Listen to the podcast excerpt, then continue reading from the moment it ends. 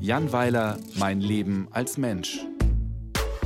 Ein Podcast von Bayern 2. Endlich wieder unter Menschen. Es macht schon Freude, dass man wieder richtig reisen darf. Auf diese Weise begegnet man seinen Mitmenschen und wird Zeuge des unglaublichen Wunders der Schöpfung. Das besteht für mich auch darin, dass die Menschheit einfach nicht ausstirbt, obwohl sie im Alltag viel dafür tut. Letzte Woche zum Beispiel sah ich einer Frau beim Schmelzen zu. Das war im Flugzeug zwischen München und Hamburg. Sie kam spät an Bord und hatte einen Koffer, eine üppige Reisetasche sowie eine phänomenale Handtasche dabei. Die Gepäckablagen waren voll und die Dame zeterte los, dies käme nur daher, dass manche Leute mit drei Handgepäckstücken an Bord kämen. Dann versuchte sie fremde Taschen aus der Ablage zu ziehen, um ihre drei Handgepäckstücke dort unterzubringen. Eine Stewardess kam und erklärte der Frau, dass sie ihr Gepäck unter den Vordersitz schieben müsse. Das äh, klappte so mittelgut. Sie stand dann mit den Füßen auf ihrem Koffer. Außerdem musste sie ihre riesige Daunenjacke anbehalten und legte die Reise und die Handtasche auf ihrem Schoß ab. Dabei meckerte sie weiter, aber man hörte sie nicht mehr so gut, weil ihr Gepäck viel Schall schluckte. Das Flugzeug musste eine Dreiviertelstunde auf den Start warten und flog eine Stunde nach Hamburg. Nach der Landung war die Frau weg, geschmolzen in ihrer Jacke, unter der es sicher 90 Grad hatte. Später im Hotel der ewige Kampf mit dem Ablaufventil. Manche Hoteliers lieben es, die Gäste mit komplizierten Mechanismen in Atem zu halten. Die Ventile sind immer geschlossen, wenn man zum ersten Mal ins Bad kommt. Und sie bleiben es manchmal auch, weil ich nicht herausfinde, wie man die öffnet. Das scheint wirklich ein Steckenpferdchen in der Hotelbranche zu sein, genau wie die Marotte des opulenten Lichtorchesters. Egal, auf welchen Lichtschalter man drückt, irgendwo leuchtet immer noch was. Vermutlich soll dem Übernachtungsabenteuer auf diese Weise ein Aufregungskrönchen verliehen werden.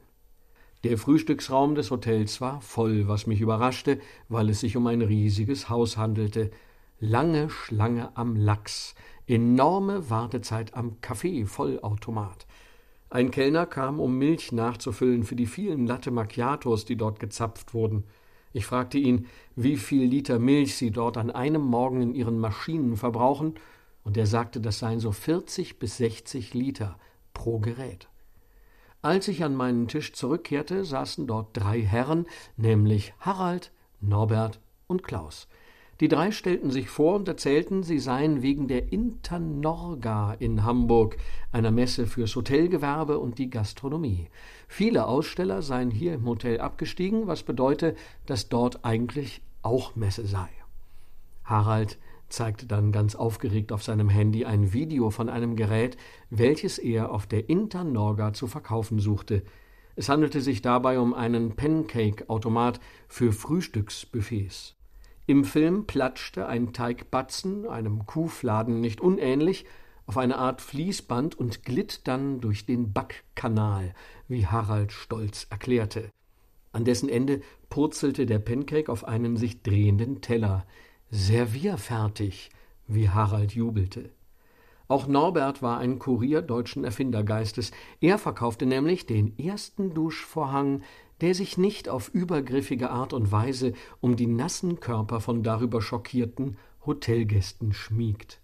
Norbert sagte, er wisse nicht, warum das funktioniere, aber die Testergebnisse seien euphorisierend und seine Firma stehe seit 1971 für Duschkompetenz. Der Kollege Klaus hatte nichts zu verkaufen. Er sei im Host Improving und biete intelligente Lösungen für Probleme im Beherbergungsbereich. Er sei auf der Messe, um nach Input zu suchen.